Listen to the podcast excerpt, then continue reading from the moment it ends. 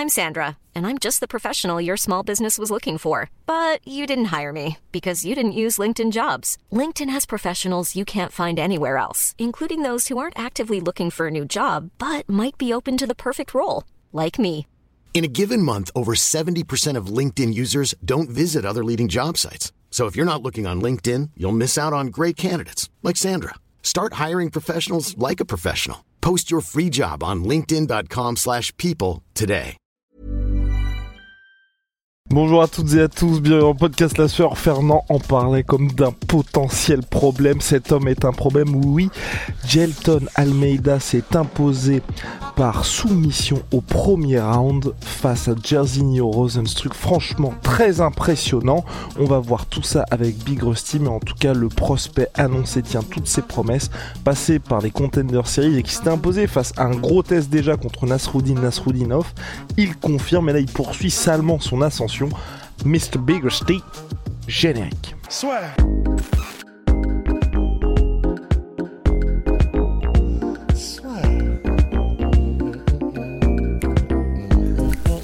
Paris sur le MMA avec une ibet. Quelle sera l'issue du combat? Une soumission? Un chaos? Paris sur les meilleures cotes avec une bête. Gelton Almeida s'est donc imposé par soumission au premier round face à Jairzinho Rosenstruck. Pourtant, moi j'ai eu, un, petit un moment où je me suis dit, oh, c'est dès qu'il tente sa première tentative de takedown, qui est vraiment, il s'est pris limite un gros raffut, c'était pas très académique, mais tu vois un truc un petit peu autoritaire de la part de, de Jairzinho Rosenstruck en défense de takedown, j'ai trouvé que c'était pas mal. Après, c'est vrai que cette tentative de takedown était, on peut le dire, complètement téléphonée de la part de Gelton. Ensuite, il a un tout Oui. petit peu taffé, et c'était game over, tout simplement. C'est impressionnant. Les gars, pour vous donner la statistique, parce que quand ils l'ont dit à l'antenne lors de l'interview post-fight, j'étais en mode, attends quoi? On savait que Ramza, tu sais, il y avait une stat de porc comme quoi il avait mis genre euh, ce- 300 coups, il en avait pris deux sur ses euh, quatre premiers combats, un truc comme ça. Bah là, Jelton Almeida, si on donc si on ne compte pas son truc au Dana White Contender Series, si on considère Qui que ne compte pas comme l'UFC. Voilà. Donc il a fait cinq combats depuis qu'il est à l'UFC. Il a encaissé que deux coups significatifs. Et tout le reste, en fait, euh, bah, c'est lui qui met des takedowns, il monte sur les mecs et il les bute. Et donc, euh, c'est 100% de finish. De toute façon, il a 100% de finish dans sa carrière, en général. Il a aucune décision. Et là, euh, bah, en cinq combats UFC, c'est non seulement que deux coups significatifs encaissés, il arrive à mettre ses mecs au sol et il en fait ce qu'il veut. Et tout au premier round, sauf contre Shamil Abdouragimov, c'est n'importe quoi, ces statistiques. Et, Donc, parce que, et parce que là, oui, on a eu bis repetita avec euh, donc double leg de la part de Gelton Almeida, qui est par contre bien bloqué par Jairzinho Rosenstruck qui arrive à bloquer une de ses jambes. Ensuite, il continue de travailler Gelton, il passe en monte. Ensuite, il se tourne euh, Jairzinho Rosenstruck parce qu'il commençait à prendre un gros ground and pound, étranglement arrière, emballer ses pesées.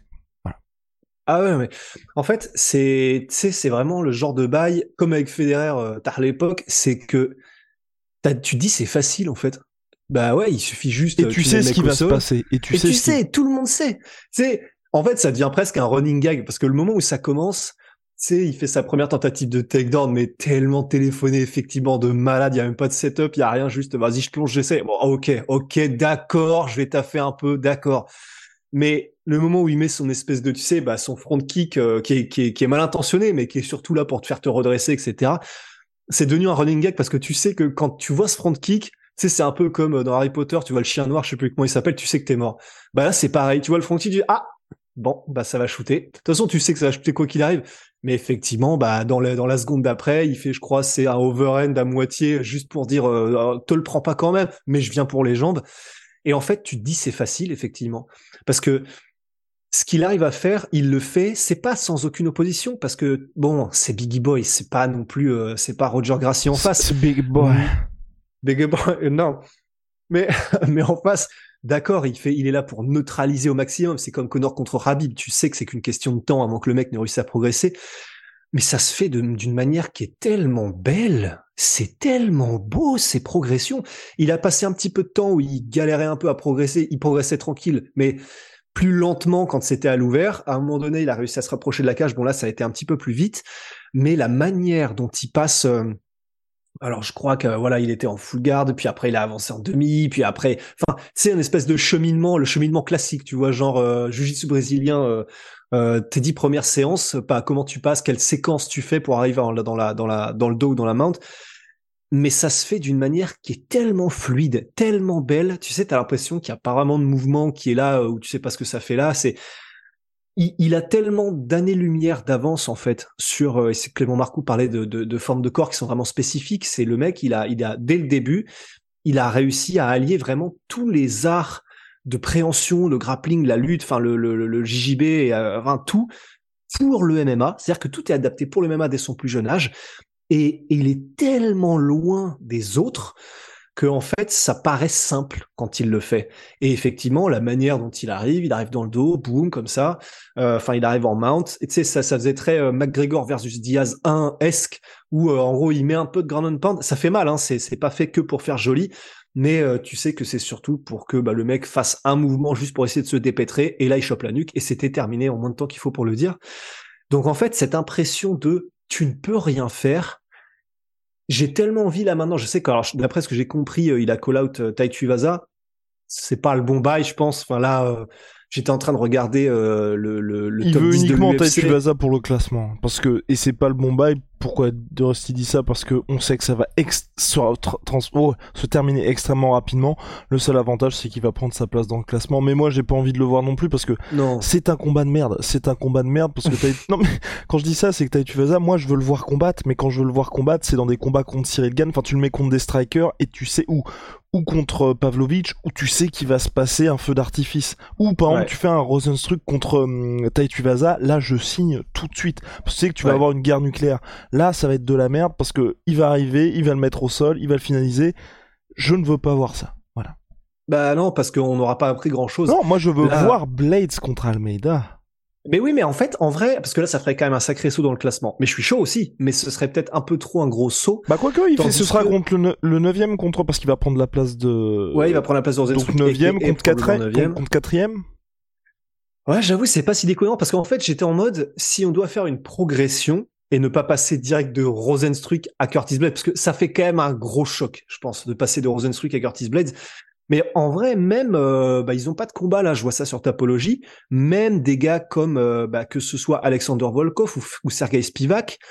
Bah, en vrai, moi, je suis chaud, tu vois. Enfin, c'est des gars, ils sont plutôt solides, Spivak sont- du coup Peut-être plutôt Spivak En fait, parce qu'effectivement. Voilà, et- Ouais. pardon, parce qu'on on s'est on s'est mutuellement coupé la parole parce que les profils comme ça, comme on sait que tous les strikers, il va salement les mettre dans le mal, moi j'ai envie de le voir tester contre un mec qui lui apporte un peu comme quand il y a eu Islam Makhachev contre euh, où Ouais. vous avez deux mecs qui sont excellents en grappling et donc vous les faites s'affronter parce que là vous allez avoir une vraie opposition et deux ça vous permet clairement de savoir dans la hiérarchie lequel est le plus chaud là-dedans. Moi c'est ce que j'ai envie de voir parce que tous les autres combats contre des strikers n'ont pas vraiment d'intérêt parce que même enfin je veux dire même c'est c'est toujours ce risque là quand il se passe des trucs comme ça c'est que vous ne connaissez pas Jairzinho Rosenstruck, vous venez de voir ce combat-là, vous êtes obligé d'expliquer à votre pote qui a regardé le combat avec vous pourquoi est-ce que le mec était chaud. Parce que Ouais. le gars qui a pas vu, qui a pas vu ses combats avant, il se dit bah ok, le gars il s'est fait finaliser en 4 minutes, euh, bon. Ouais, quel est l'intérêt, quoi? Non, c'est pour ça, franchement, euh,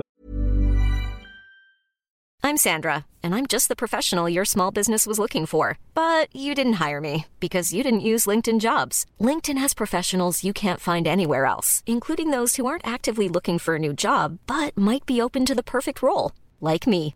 In a given month, over 70% of LinkedIn users don't visit other leading job sites. So if you're not looking on LinkedIn, you'll miss out on great candidates like Sandra. Start hiring professionals like a professional. Post your free job on linkedin.com/people today. Volkov, juste parce qu'il est complet, même si c'est quand même un gros ascendant striker, mais il est quand même plus complet, il a quand même de la bouteille, et je pense que ce sera moins facile, en tout cas, que contre Rosenstruck.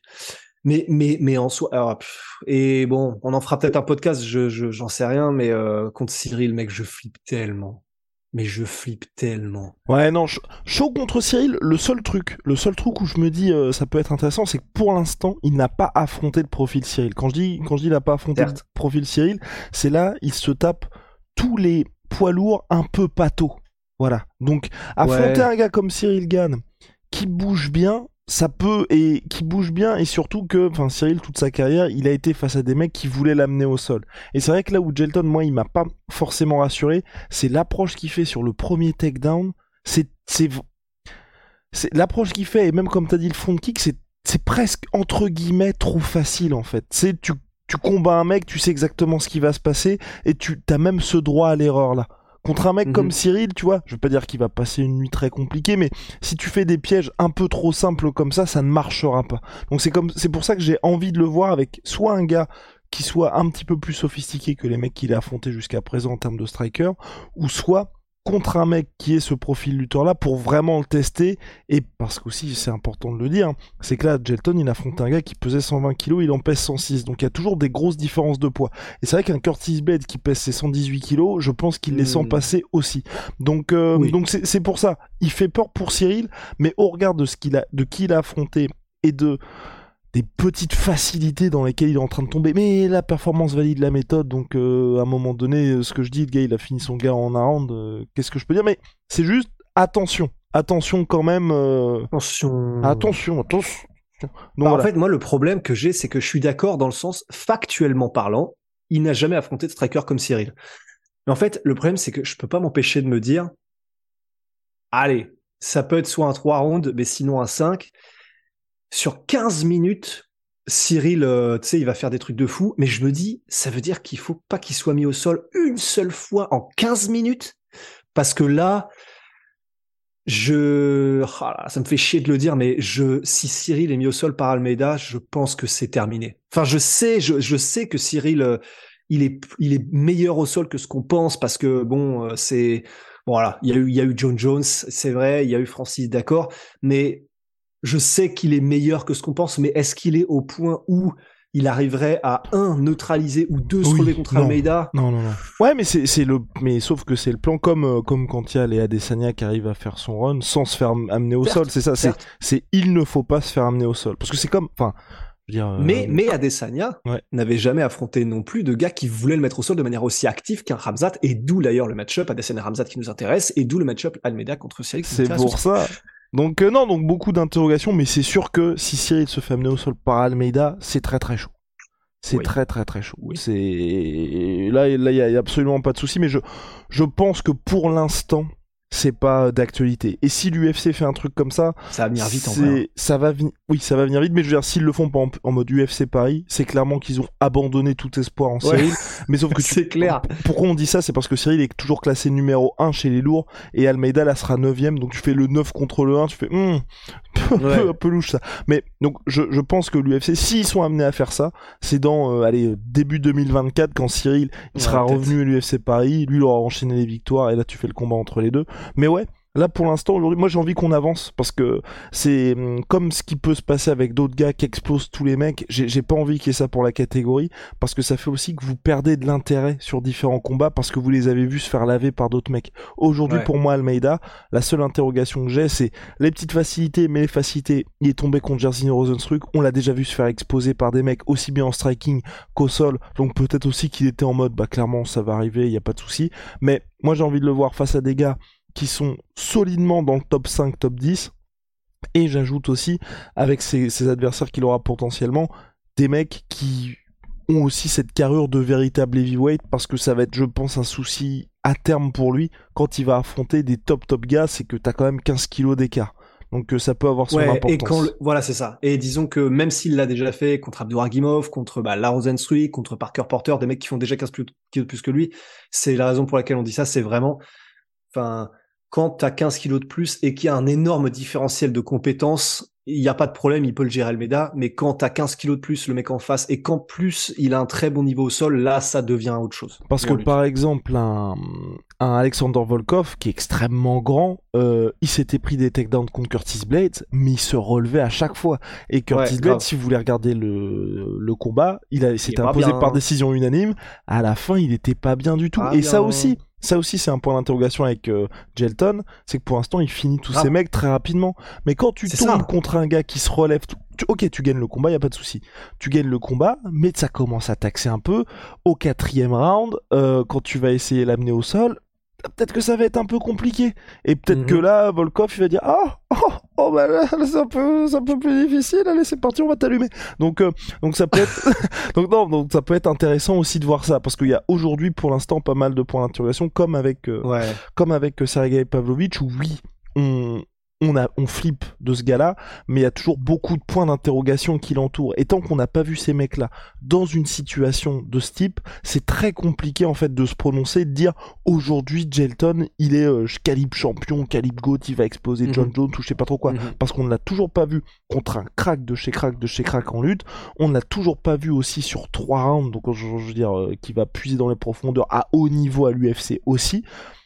Donc c'est autant de points d'interrogation qui mériteraient des réponses. Ou pas, hein, parce que si ça se trouve, le mec il va faire toute sa. Enfin, à la Francis où euh, bah, quand t'exploses tous les gars en un round, euh, à un Bon, bah, moment les donné. questions, tu les oublies en oui, fait. Ouais. c'est ça, c'est terminé. Mais voilà, mais sauf que, là, mais. mais sauf que Francis, sa victoire contre Cyril, ça a permis à beaucoup de gens de se dire, Ouah, euh, moi y compris, même toi, de se dire, waouh, le mec qui était cuit, deux premières rounds, il les perd, il inverse la tendance, en plus il fait par les salutes, et il est sur une jambe. Ouais. Pas mal. Mais aussi, on a fini, je pense. Oui, je crois. En tout cas, ouais, hein. Jeldon on fait toujours autant flipper des stats de malade, une, une- de malade, une série de victoires impressionnantes. Shout out à ma sweet pea, ma sweet Yeah, j'étais là, j'y ai pensé cette Let's fois-ci. go, moins 30% sur tous mes protéines avec le code la sueur. See ya!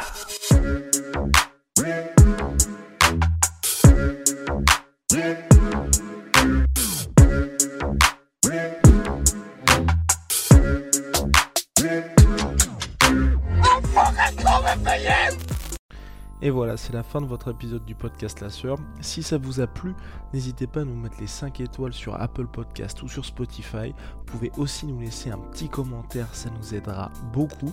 Et si vous voulez aller plus loin avec nous, vous tapez La Sueur sur toutes les plateformes ou sur les réseaux sociaux, vous nous trouverez. Et là, vous nous écoutez très certainement en audio. On est aussi en vidéo sur YouTube, mais également sur Snapchat. Là encore, vous tapez La Sueur et on sera là. Merci de votre fidélité et à très vite pour de nouvelles aventures.